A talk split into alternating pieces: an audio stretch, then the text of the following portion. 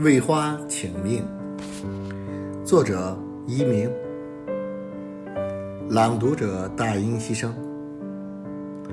日本九州福冈市准备拓一条马路，以解决交通拥挤的问题。施工中要砍倒一排樱树，一棵含苞未放的樱树已被锯倒。第二天。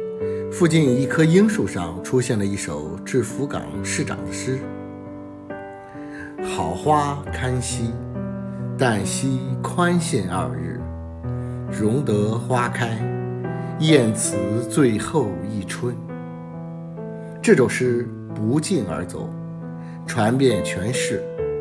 不久，树枝上又出现了一首诗：“惜花心情，正是大和至幸。”但愿人魄长存，柔情永在。落款正是福冈市长近藤一马。